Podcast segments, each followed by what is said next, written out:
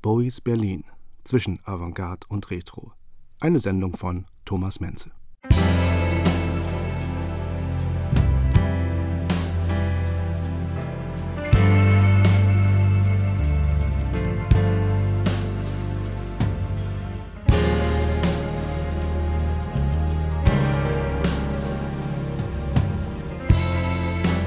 Had to get the train Potsdamer Platz.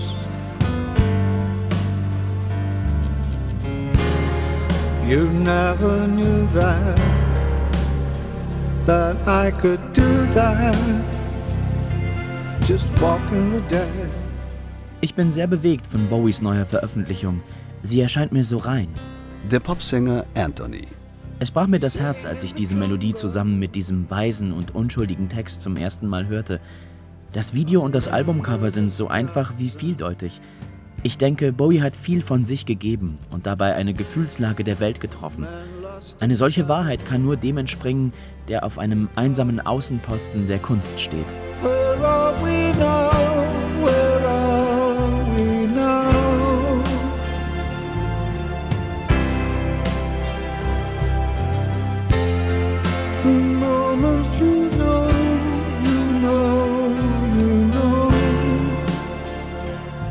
Ich war ganz schön erleichtert.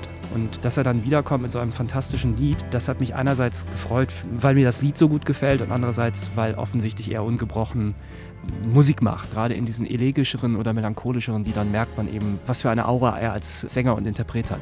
Tobias Rüther, Autor des Buches Helden, David Bowie und Berlin. Am 8. Januar 2013, an seinem 66. Geburtstag, veröffentlichte David Bowie völlig überraschend nach zehnjähriger musikalischer Abstinenz auf seiner Website das Lied Where Are We Now? Im Schwarz-Weiß-Video flimmern verlangsamte Bilder von Berlin über eine Leinwand, die in einer verlotterten Künstlerwohnung steht. Man sieht die Mauer, das Haus in der Hauptstraße 155 in Schöneberg, in dem Bowie zwischen 1976 und 78 wohnte, die Siegessäule. Bowie singt auch vom Fall der Mauer, als die Ostberliner über die Böse Brücke erstmals in den Westen konnten. 20,000 people cross Berzabuka.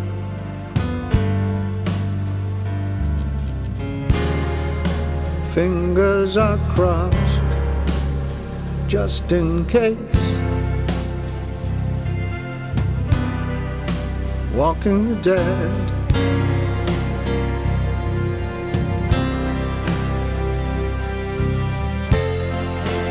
Where are we now? Und was mich am meisten bewegt hat, war eigentlich dieser Satz am Just Walking the Dead. Also ich gehe mit Toten spazieren, weil das, was er damals als Projekt in Berlin gemacht hat, nichts anderes war, als mit Toten spazieren zu gehen. Er kam nach Berlin und für ihn waren expressionistische Maler wie Kirchner oder Heckel einfach Zeitgenossen. Die waren zwar schon seit 50 Jahren tot oder seit 30 Jahren tot, aber er hat sie behandelt, als sei er einer von ihnen.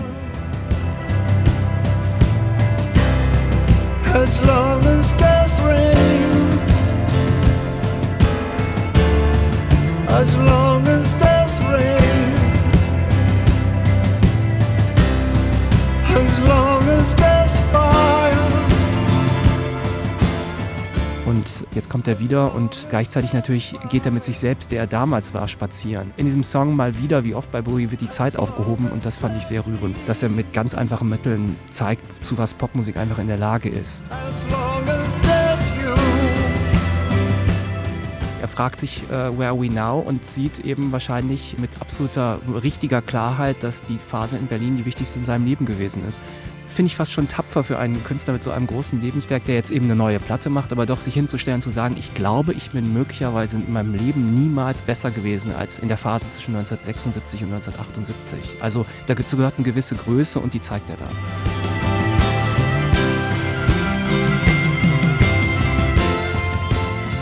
Die Alben Low, Heroes und Lodger bilden die sogenannte Berliner Trilogie. Bowie selbst bezeichnet sie gern als seine DNA-Alben und als Triptychon. Die düsteren und verstörenden Werke erzählen unter anderem von seiner mühsamen Rückkehr aus einer kokaininduzierten Psychose in die Wirklichkeit.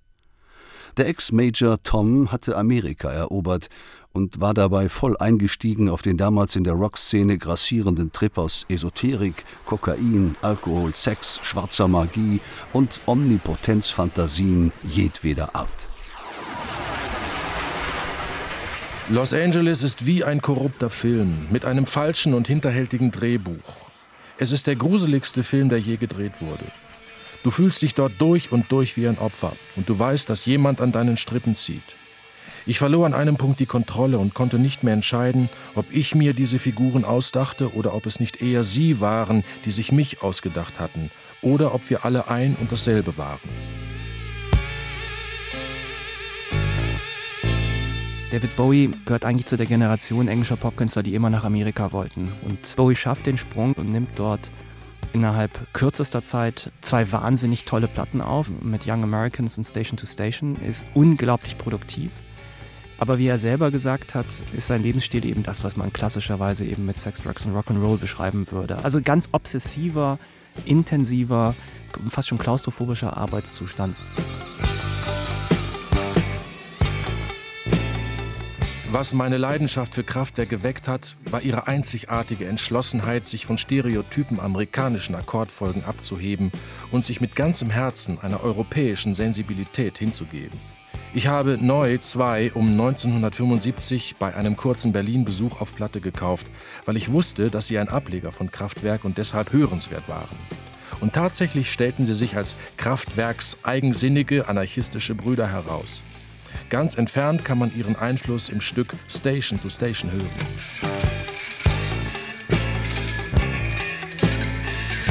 Es ist eben auch hier so, dass sich in der Musik Anfang und Ende auflöst und dass man in einem ewigen Jetzt oder dann eben meinetwegen auch in einem ewigen Gestern sich bewegt und dann eben genauso wie Bowie in diesem Fall eben wie ein alteuropäischer Adliger sich auf die Bühne stellen kann. Ein bisschen so wie Brell angezogen, rauchend, äh, Lieder, die eben in der Radikalität noch keiner aufgenommen hat zu dem Zeitpunkt. Die Rückkehr des dünnen weißen Fürsten, der Pfeile wirft in die Augen der Liebenden. Hier sind wir in einem magischen Moment. Das ist der Stoff, aus dem die Träume gewoben werden.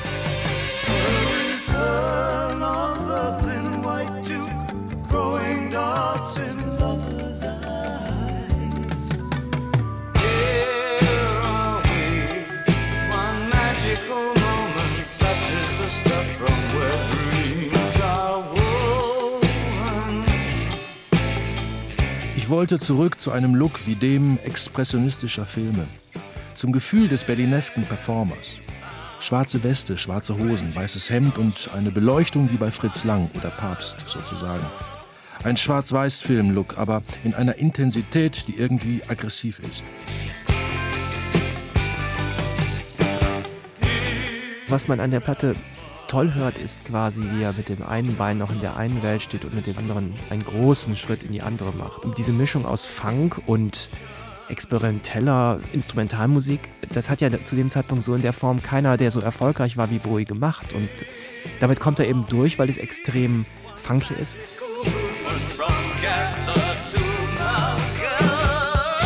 Du jagst wie ein Dämon von einer Station des Kreuzwegs zur nächsten. Die Rückkehr des dünnen weißen Fürsten, der Pfeile wirft in die Augen der Liebenden.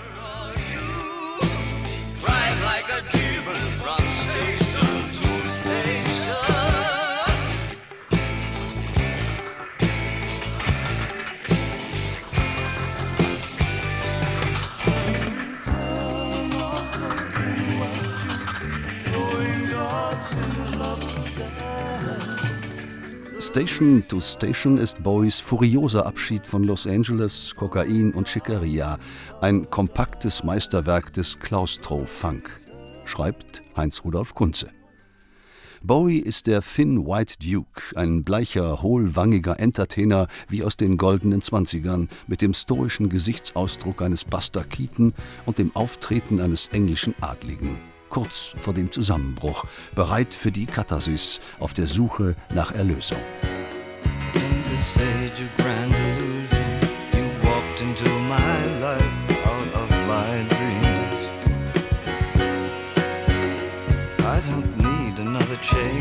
still forced away to my scheme of things. Herr, ich knie nieder und bringe dir mein Gebet ohne Aussicht auf Erfolg. Und ich bemühe mich sehr, mich in deinen Weltenplan einzufügen. Der ist ferner als ein fremdes Land. Aber ich schaue auf mich. Noch stehe ich nicht im eigenen Licht. Herr, Herr, mein Gebet fliegt zu dir, zu dir ohne Aussicht auf Erfolg. Hörst du mein Gebet?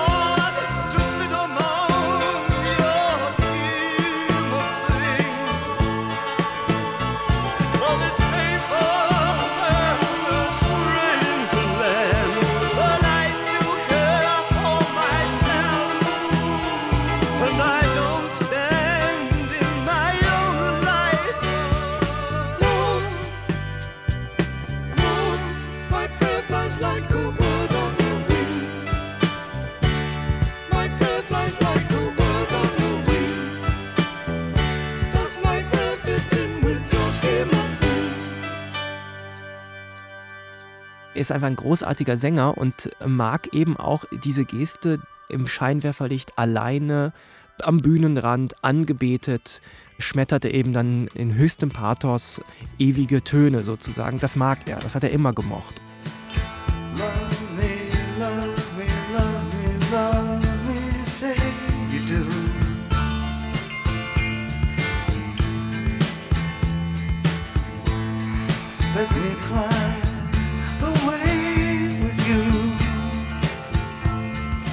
Das hört man auf Station to Station noch ein letztes Mal, bevor es dann eben auf Low und auf Heroes quasi damit nicht weitergeht. Also hier ist das letzte Statement nochmal aus dieser Zeit, in der er sich eben an amerikanischen Riesenstars, dem amerikanischen Red Pack sozusagen, Dean Martin und Sinatra orientiert. Und irgendwie habe ich das Gefühl, das sind wie Abschiedslieder. Das Pathos ist auch das Pathos von jemandem, der sagt, okay, jetzt von hier aus auf neue Wege. Wild as the wind.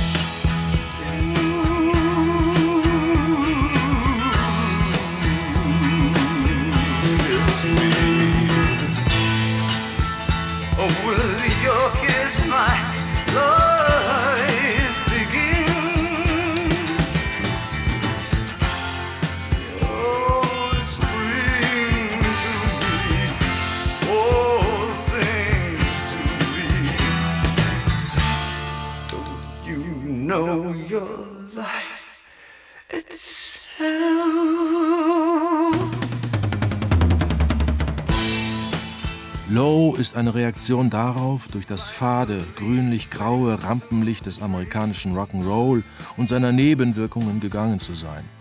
Wie ich mich da wieder herausziehe, nach Europa gehe und sage, um Gottes Willen, schau dir das mal genau an, warum du dich auf so etwas überhaupt eingelassen hast. Als ich Los Angeles verließ, wurde mir klar, wie wenig ich eigentlich wusste, wie wenig ich zu sagen hatte. Die knappen Lyrics auf Low reflektieren das. And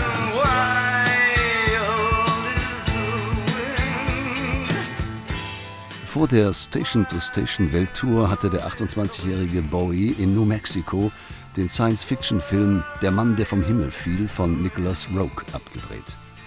Er spielt einen Außerirdischen, der auf die Erde kommt, um von hier aus mittels einer Ökotechnologie seinem unter Wassermangel leidenden Heimatplaneten zu helfen.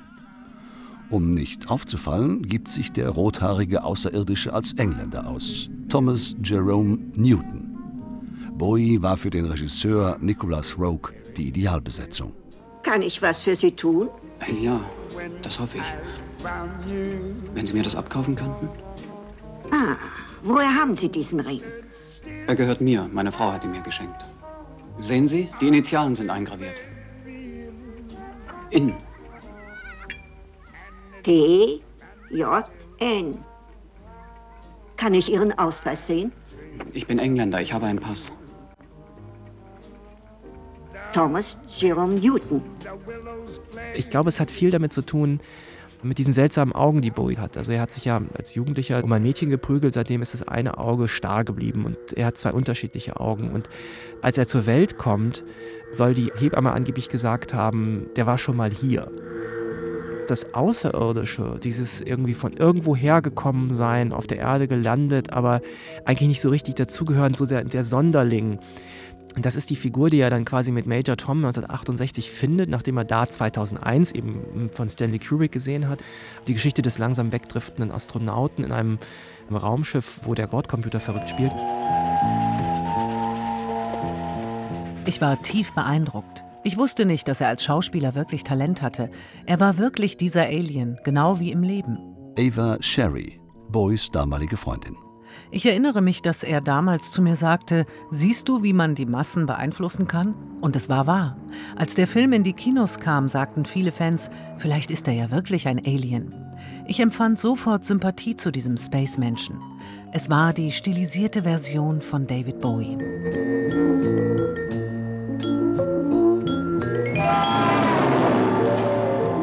Mit Hilfe seiner Patente kann Newton in kurzer Zeit den Ökokonzern World Enterprises aufbauen. Aber die von ihm angeheuerten Wissenschaftler wie Dr. Bryce sabotieren seine Vision. Vertrauen Sie mir, Dr. Bryce. Ich denke schon. Das reicht nicht aus. Ich kann nicht mehr tun. Lassen Sie es mich mal so sagen. Ich möchte schon. Sehen Sie, Mr. Newton, ich bin sowas wie ein Klischee. Ich bin ein desillusionierter Wissenschaftler. Das ist wie ein alkoholsüchtiger Schauspieler, ein zynischer Schriftsteller oder ein ausgeflippter Raumfahrer. Ein Mann wie Sie, glaube ich, kann einen wie mich nicht verstehen. Ich werde es versuchen, Dr. Bryce. Die großen Konzerne fühlen sich von World Enterprises bedroht und schlagen zurück. Unter diesen Umständen müssen wir Maßnahmen ergreifen. Sie müssen das von einer höheren Warte sehen. Was für eine Maßnahme würden Sie für angemessen halten? Nun, wir sind flexibel. Irgendetwas Diskretes. Aber denken Sie daran, wir sind nicht die Mafia. Und das ist kein italienischer Scherz. Wir bestimmen unsere eigene soziale Ökologie. Wir sind das moderne Amerika. Und dabei werden wir es auch belassen. Ganz langsam geht Newton durch die Schwerkraft der irdischen Verhältnisse zu Boden. Alkohol, Sex, Fernsehen narkotisieren ihn. Da gibt es eine Szene, wo er vom Fernseher sitzt und dann das Gefühl hat und dann rumschreit, als würden die Wesen, die er da im Fernsehen sieht, in sein Gehirn reinwandern. Und das passt wunderbar zu Bowie der Zeit, diese Images aus dem Fernsehen, die sich dann verselbstständigen. Das fasziniert ihn, damit beschäftigt er sich ständig, also mit Populärkultur und was sie mit einem anstellt. Geht mir aus dem Kopf raus! Alle raus mit euch! Bowie bleibt zeitweise in der Rolle des Thomas Jerome Newton und verwendet dessen ikonischen Look für die Cover von Station to Station und Low. Ein kurzhaariger, gescheitelter Typ in der Zeit 1975, 76, wo man so die Spätphase des Hippietums hat, die sich langsam in eine immer selbstgefälligere Langhaarigkeit gerettet hat, also eher kuschelig. Und da kracht er jetzt rein mit den kurzen Haaren. Und was ich toll fand, war, dass Bowie damals diesen späten Hippie-Kindern vorgemacht hat, wie man sich die Haare abschneidet. Das war schon ein harter Schnitt und war dementsprechend auch modisch sehr, sehr einflussreich.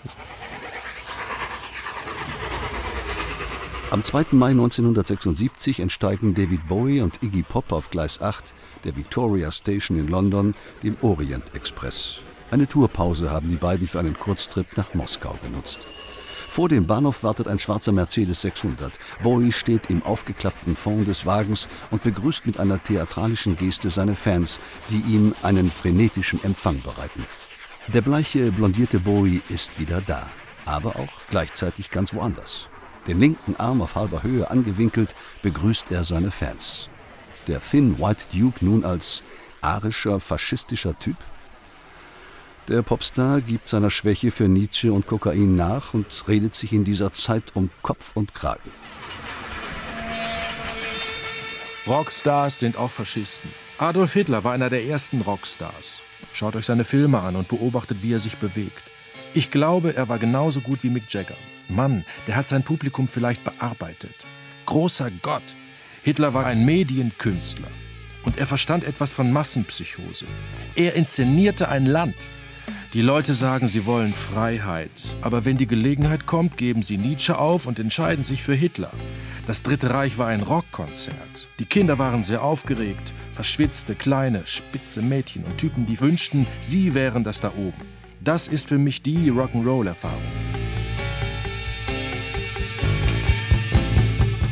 Es ist ein großes Rätsel, warum er von dort aus auf Hitler kommt. Aber offensichtlich ist diese Massenpsychose, die überinszenierte Parteitagsveranstaltung, wo die Leute hinten überfallen und stramm stehen und die sperrschen Lichtdome, die Lasershow der Nazis, all das turnt ihn auf eine ästhetische Weise wahnsinnig an. Hier redet eben jemand, der nicht Geschichte studiert hat und der eben möglicherweise etwas zu wenig geschlafen hat in letzter Zeit, aber so redet er halt.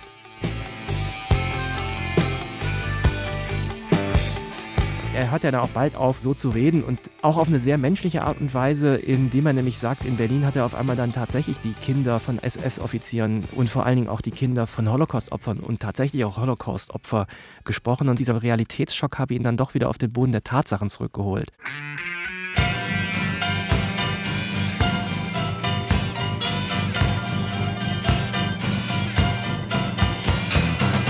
Sometimes you get so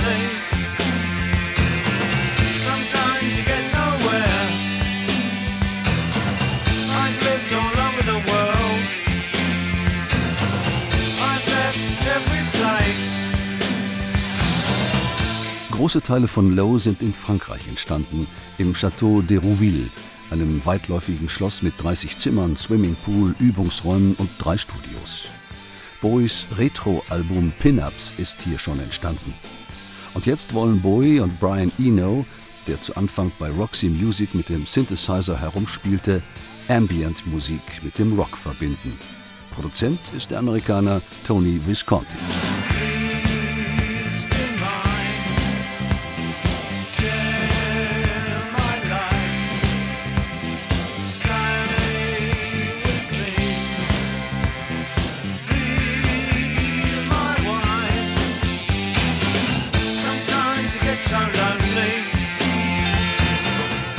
Zusammenarbeit zwischen David Bowie und Brian Eno ist wahrscheinlich einer der größten Glücksmomente in der Popmusik seit den 60er Jahren.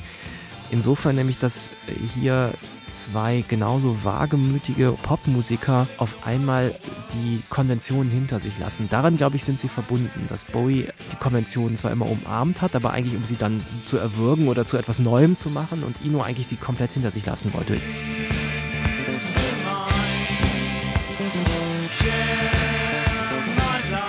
Ich will, dass Musik, so gut es geht, ein Teil der Umgebung wird, so wie es bei einem Gemälde der Fall ist.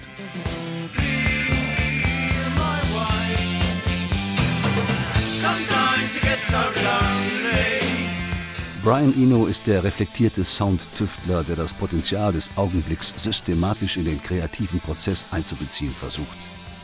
Dafür hat er zum Beispiel das Kartenset Oblique Strategies, indirekte Strategien entwickelt, eine Art zeitgenössische Version des I Ging, aphoristische Handlungsanweisungen. Es wird befragt bei Problemen und Konflikten. Brian Eno. Wir arbeiteten mit dem Strategiespiel und es stellte sich heraus, dass unsere Karten oft ganz gegensätzlich waren. Meine empfahl zum Beispiel, mache es so ähnlich wie möglich und David zog die Karte, verstärke die Unterschiede.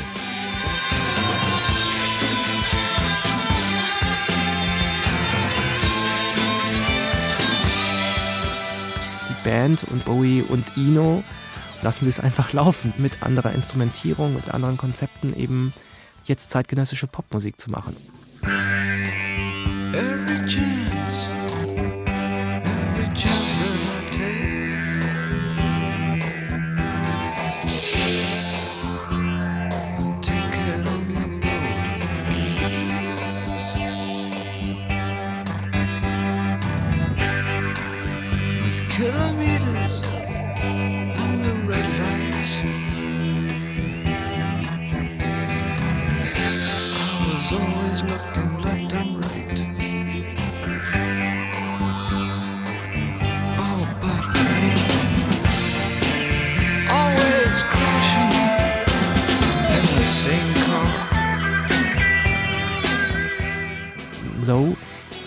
Eine seltsame, grelle, immer noch eigentlich hitorientierte Platte, in der aber die Songs so langsam verschwinden und so ins Eiern kommen und Tony Visconti als Produzent eben anfängt, an den Reglern zu spielen. Und man hat so das Gefühl von so einer leichten, betrunkenen, schillernden, irgendwie überdrehten Atmosphäre, in dem immer noch großer Pop gemacht wird. Jasmine, I saw you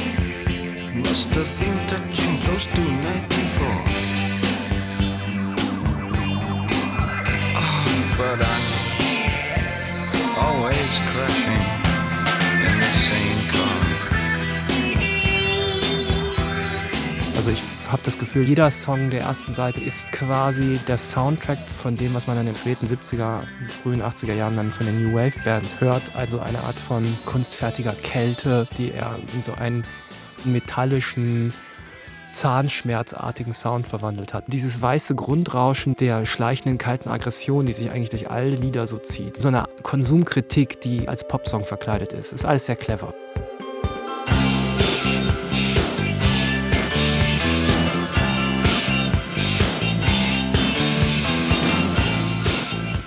New Career in a New Town ist die Überschrift zu dem, was er jetzt vorhat. Der Wechsel nach Berlin. Der Song hat eine wunderschöne Wärme und schon einen Aufbruchsoptimismus, ein neuer Morgen. Was ich an diesem Song bemerkenswert finde, ist, dass er jetzt hier aufhört zu singen. Jetzt zieht er sich aus seiner eigenen Musik zurück. Und das ist wirklich radikal.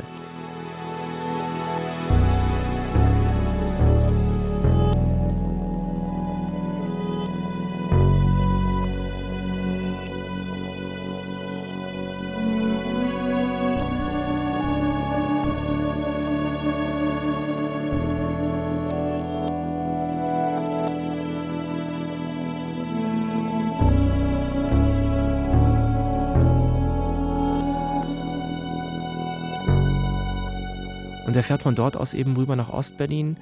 Für jemanden, der so individuell und individualistisch auf Selbstverwirklichung, auf Wunscherfüllung gepolt ist wie Bowie, wird dieses Grau in Grau von Ostberlin wirklich eine Erschütterung gewesen sein. Das gehört, glaube ich, auch zu diesem Realitätsschock dazu, den er erlebt hat, zu sehen, dass das eine ist, eben von totalitären Fantasien quasi als Metapher für überspanntes Künstlertum zu reden und dann auf der anderen Seite dann zu leben, was das für Menschen wirklich bedeutet, so zu leben. Und ich glaube, das hat ihn doch sehr geerdet.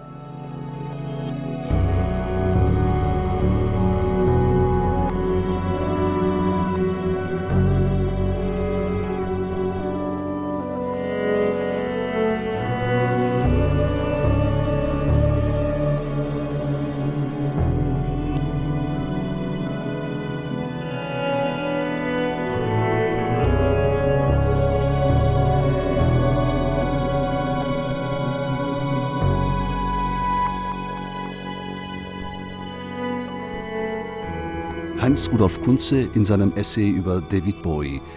Low ist nicht konstruktiv. Die Platte ist teuflisch, ein Hörspiel über den Todestrieb. Wichtiger noch als die konkreten Musiken mit ihren auf West-Berlin und den Ostblock bezogenen Stimmungen ist das Zeichen, das hier gesetzt wird. Wer durch wiederaufgebaute deutsche Fußgängerzonen geht, weiß, wovon diese Musik spricht. Von einer Welt, die man nicht beschreiben kann. Von Fenstern mit Sichtblenden, stummem Beton und Gegensprechanlagen, die sich miteinander unterhalten. Von einer Welt, gegen die sich nicht mal mehr Terroristen wehren.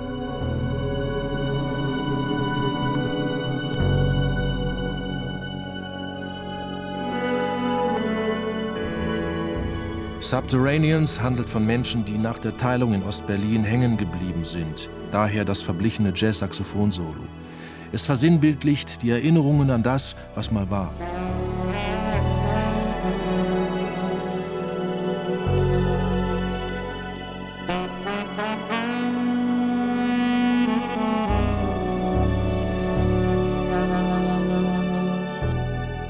Das Klaustrophobische, das nicht ans Tageslicht dürfen, Ist ja interessant, dass er möglicherweise hier das, was er selber empfindet, die schleichende Entfremdung, diese Unbehaustheit, diese Frustration mit seiner Rolle als Rockstar, metaphorisch quasi wiederfindet in der Eingeschlossenheit derjenigen, die im Sozialismus zufälligerweise geboren sind, dass er das miteinander verbindet. Riskantes Manöver, aber ich finde eben auch dort merkt man so eine unmittelbare, sehr sympathische menschliche Dimension in dieser kalten Kunstmusik.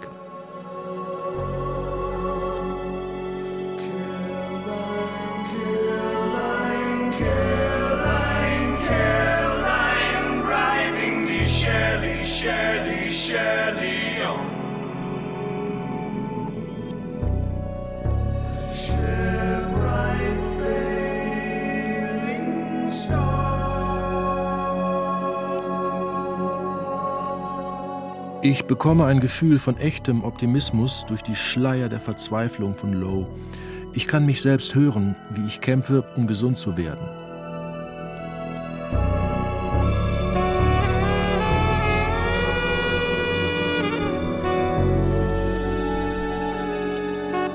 Berlin war meine Klinik.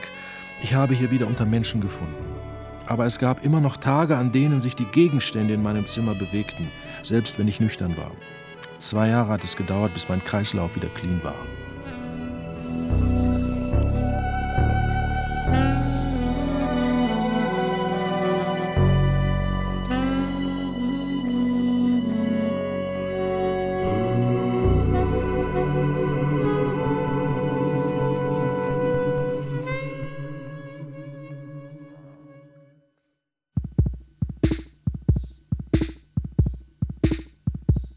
Überaus produktiv ist Bowie in Berlin.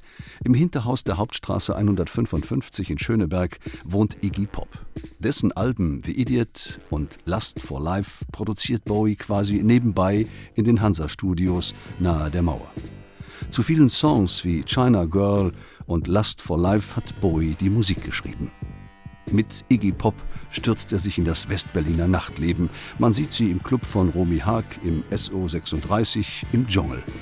Der Song Nightclubbing hält zu diesen Exkursionen lakonische Distanz.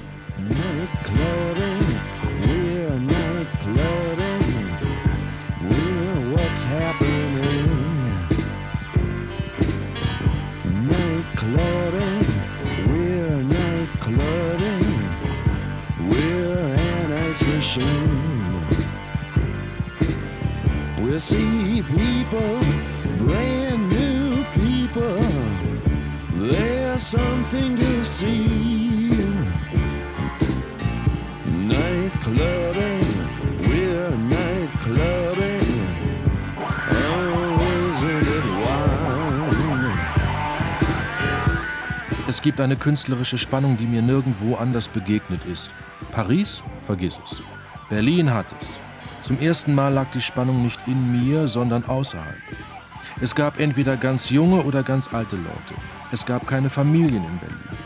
Es war eine Stadt der Extreme. Sie kreiste zwischen dem absurden, Drag, Transvestiten Nachtclubs und richtig radikalen marxistischen politischen Ansichten. Night clubbing.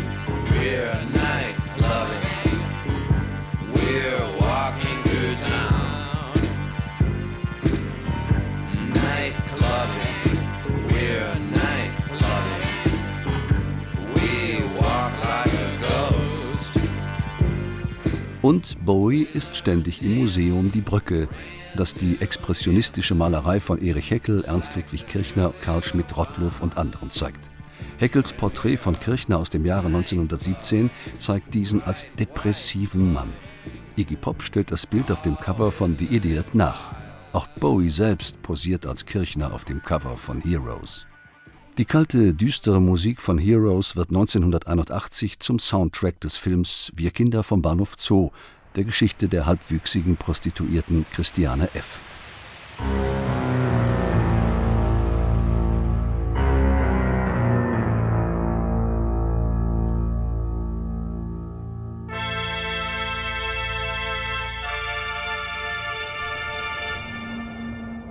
Ich hatte keine Ahnung, dass Berlin die Heroin-Hochburg Europas war. Es war ziemlich niederschmetternd, all diese Kinder am Bahnhof Zoo herumhängen zu sehen. all die Callboys und Prostituierten, 13- und 14-Jährige, die für den nächsten Schuss auf den Strich gingen.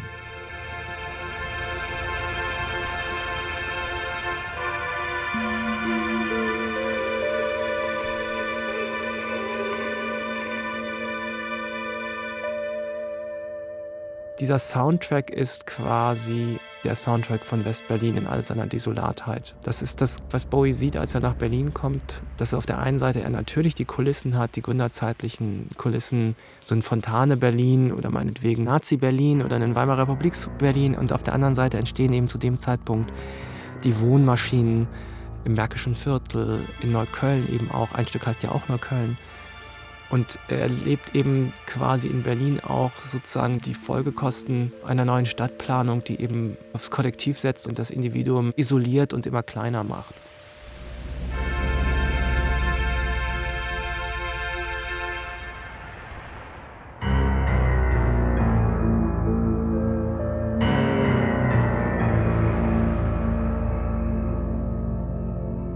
Wo hört man wirklich Berlin auf dieser Platte? Und bei Neukölln habe ich das Gefühl, das ist das typische Berliner U-Bahn-Fahrgeräusch, dann hört man Hunde und man hört immer wieder auch Flugzeuge kreisen.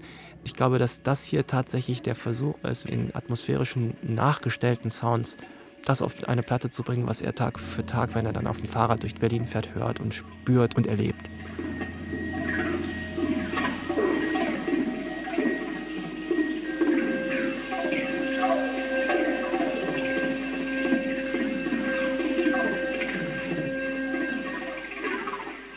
Kreuzberg, 15. Juni 1977.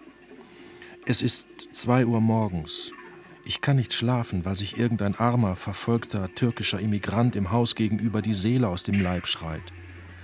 Sein heiserer Schrei klingt halb erstickt, als ob er ein Kissen auf seinem Mund hat. Aber die Verzweiflung dringt durch den speckigen Bezug wie ein Messer. Es durchtrennt den Wind und bedröhnt mein Trommelfell. Ich mache einen Spaziergang an der Stofffabrik vorbei, biege links in die Straße ohne Namen ein.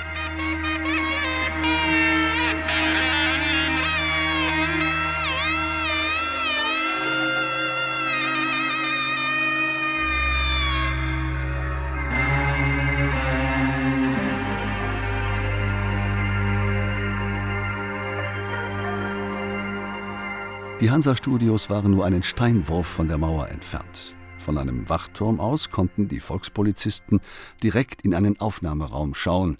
Keine Frage, dass diese Situation Bowie und Eno besonders stimuliert hat. Für den Song Heroes zeichnen sie beide verantwortlich. Aus dem Fenster des Studios will Bowie ein Liebespaar an der Mauer beobachtet haben.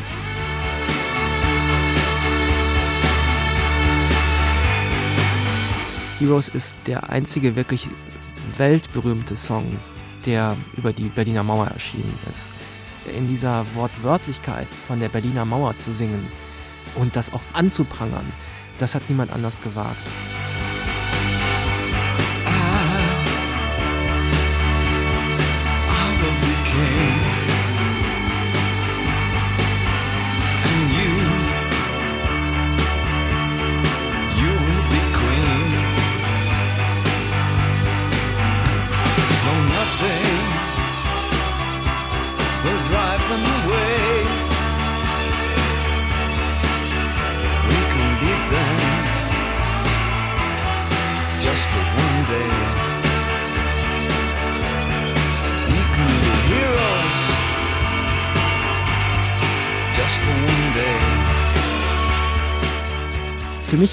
So verschiedene Zitate gleichzeitig heraus. Es ist auf der einen Seite eben das Bekenntnis, ich bin ein Berliner, wie Kennedy das gesagt hat. Und es ist gleichzeitig eben auch das Ulbricht-Zitat, niemand hatte eine Absicht, eine Mauer zu errichten. Er presst so ganz viele Dinge, die zu großen Sätzen nach 1945 über Berlin geworden sind, in ein einziges Lied.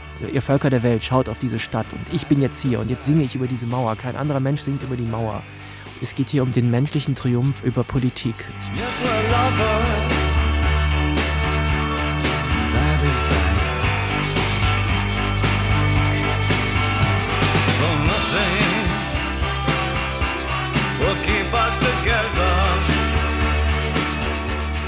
Das ist ja eigentlich ironisch. Er setzt ja auch Heroes in Anführungsstriche. Also das sind ja jetzt keine Helden, dieses Liebespaar, was er da an der Mauer beobachtet haben will, die sich küssen. Sie stellen sich hin und küssen und ignorieren den Rest. Und ich glaube, das hat bis heute diese Anziehungskraft ausgemacht, dass es hier um etwas geht, was jeder Mensch eigentlich kann, nämlich zu lieben und auf den Rest zu pfeifen sozusagen. Ich glaube, das ist das kleine große Geheimnis dieses Liedes. We can be heroes forever and ever. Es ist eine Absage daran, das Heroische, das Männliche, das Maskuline, das Soldatische sozusagen zu überwinden in einem Kuss. Das hat nichts mit Führerkult zu tun, ein zutiefst menschliches Heldentum. I wish I could swim like dolphins, like dolphins can swim. Though nothing, nothing will keep us together.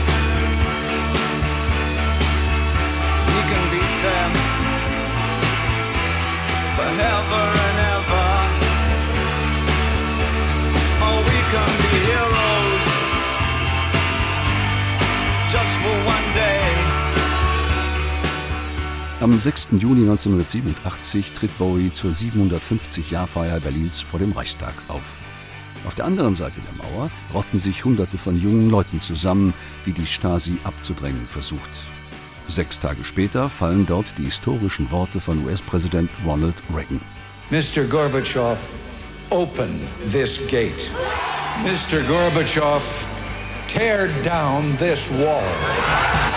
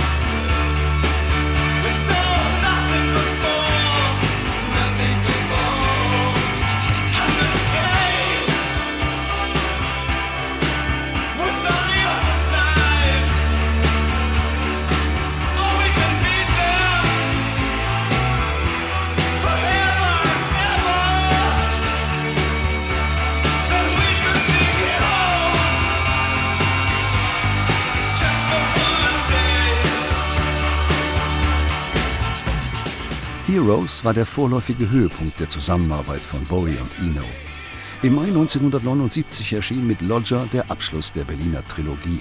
Lodger wurde im schweizerischen Montreux aufgenommen, ohne Ambient-Musik.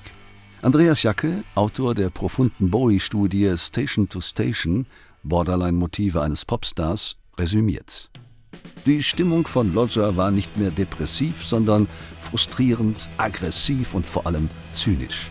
Der Wechsel von Schuld und Trauer zu einer ironischen Form der männlichen Wut wirkte wie eine Flucht. Das verstörende Cover zeigt unter anderem eine Beweinung Christi, das berühmte Foto des ermordeten Che Guevara auf der Bahre in einem bolivianischen Krankenhaus und einen irgendwie gewaltsam niedergestreckten Bowie. He coughed and shook his crumpled wings, closed his eyes and moved his lips. Herbst 77 und möglicherweise liege ich komplett falsch, aber ich habe mir das Cover immer angeschaut und musste eben an die Szene denken, wie der tote Bader in Stammheim 18. Oktober 1977 aufgefunden wird. Tobias Rüther, Autor des Buches Helden, David Bowie und Berlin. Das ist die erste richtig schwere innenpolitische Krise der Bundesrepublik Deutschland seit der Gründung. Und diese nervöse Stimmung, die dann eben in diesem Episodenfilm Deutschland im Herbst, ein Jahr später, Leute wie Fassbender oder Schlöndorff in Szene gesetzt haben, mir kommt es so vor, als wäre das sehr komisch, als würde das davon keinen Widerhall auf den Platten von Bowie geben. Vielleicht hat das einfach eben dieses Bild verfrachtet eines demoliert auf dem Boden liegenden, irgendwie überwältigten, entmachteten Menschen.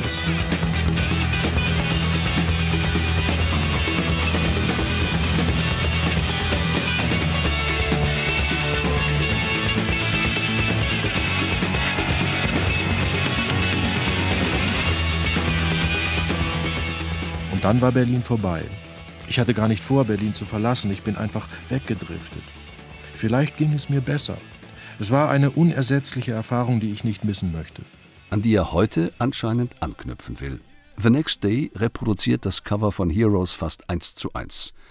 Über dessen Coverfoto, das Bowie in einer stilisierten Pose des expressionistischen Malers Ernst Ludwig Kirchner zeigt, ist ein weißes Quadrat geklebt mit dem Titel des Albums. Subtil spielt das Coverdesign mit Bowies Werk und auch mit einer Ikone der Kunstgeschichte, dem schwarzen Quadrat von Malevich aus dem Jahre 1915. Ich fand es bemerkenswert, dass David Bowie Heroes deswegen auf dem Cover 1977 in Anführungsstriche setzt, weil damals die Stranglers eine berühmte Platte namens No More Heroes kurz vorher herausgebracht hatten und Ino sich den Witz nicht stehlen lassen wollte und dann eben kurzerhand Tüdelchen dran gemacht hat sozusagen. Jetzt überklebt er das Ironische nochmal und distanziert sich quasi auf eine Art und Weise nochmal von dem, was er gleichzeitig aber zu vielleicht seinem wichtigsten Album aller Zeiten erklärt. Also komplexe künstlerische Persönlichkeit, würde ich sagen. Das sagt dieses Cover in erster Linie.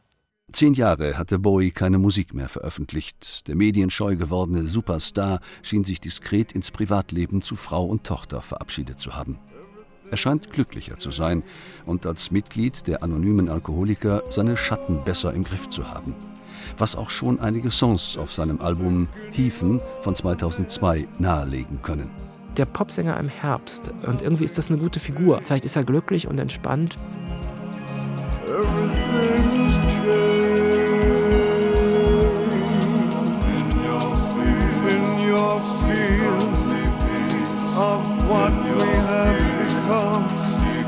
Take to the fire. Now we must burn all that you are.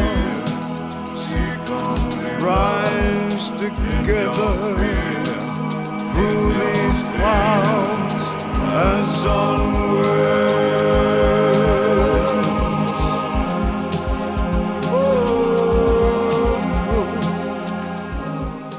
Neue Album The Next Day, fast durchweg als furioses Comeback-Album gefeiert, wurde wieder von Tony Visconti produziert. Es ist sehr rockig und beschäftigt sich in zentralen Songs mit Gewalt, Einsamkeit, Orientierungslosigkeit. Aber auch selbstironisch mit dem Starkult in The Stars Are Out Tonight. Im Video spielen ein überaus gesund aussehender Bowie und Tilda Swinton, ein englisches Rentner-Ehepaar in Amerika.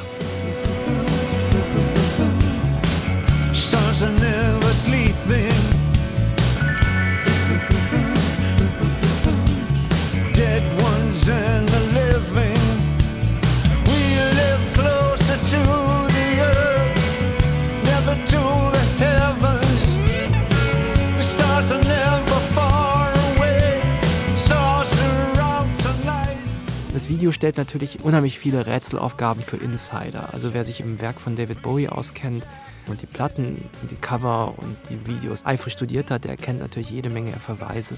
Dann hat das Ganze so eine David Lynch-artige Atmosphäre, also äh, der amerikanische Alltag in Wirklichkeit brodelt unten drunter die Begierde, das Begehren und die dunklen Ängste und so weiter. Stars are never sleeping.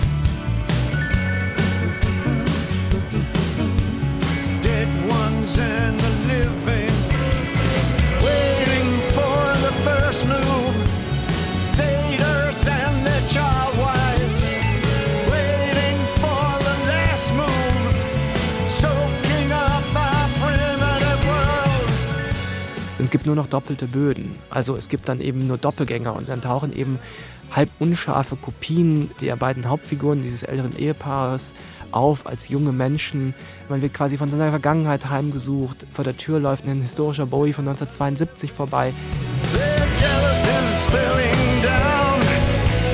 Their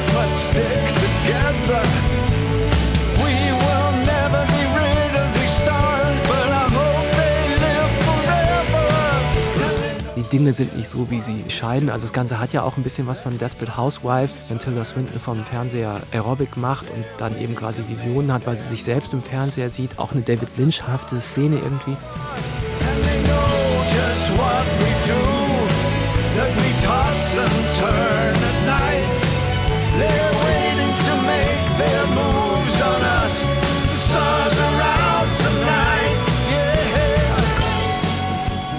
In You Feel So Lonely You Could Die klingt Heartbreak Hotel von Elvis Presley an. Bowie scheint hier allerdings den Untergang eines Tyrannen zu besingen, dessen Tod das lyrische Ich des Songs kaum abwarten kann. No one ever saw you moving through the dark, leaving slips of paper somewhere in the park. Hidden from your friends, stealing all they knew. Lovers thrown in airless rooms then vile rewards for you. Well, I'm gonna tell. Gebäude vollgestopft mit Menschen, Landschaften voller Zorn, graue Betonstadt, nasse Straßen. Ich will klar erkennen, wer du wirklich bist, bevor du die Tür hinter dir schließt. Ein Raum voll blutiger Geschichte, dafür hast du gesorgt. Ich sehe dich schon als Leiche am Balken hängen. Ich lese dich wie ein Buch. Ich sehe dich fallen. Ich höre dich jammern in deinem Raum. Oh, das ist mir egal. Ich hoffe, du stirbst bald.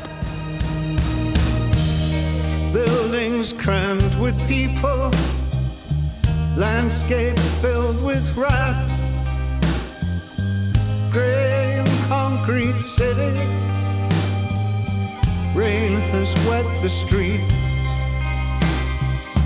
I want to see you clearly before you close the door. A room of bloody history. You made sure of that. I can see you as a corpse hanging from a beam. I can read you like a book.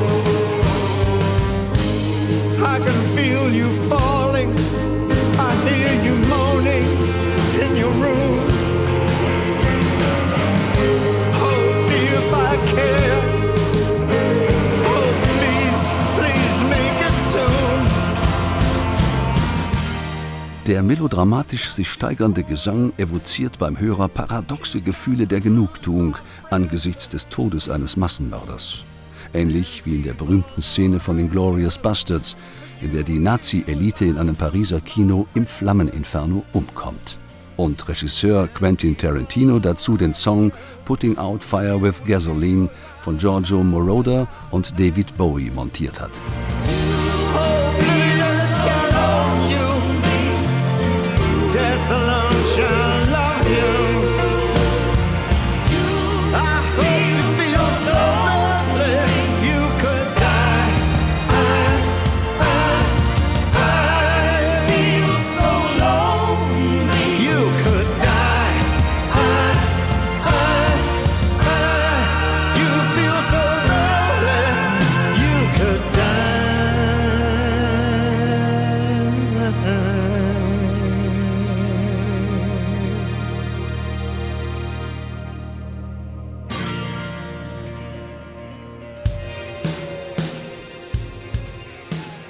Boris Berlin zwischen Avantgarde und Retro.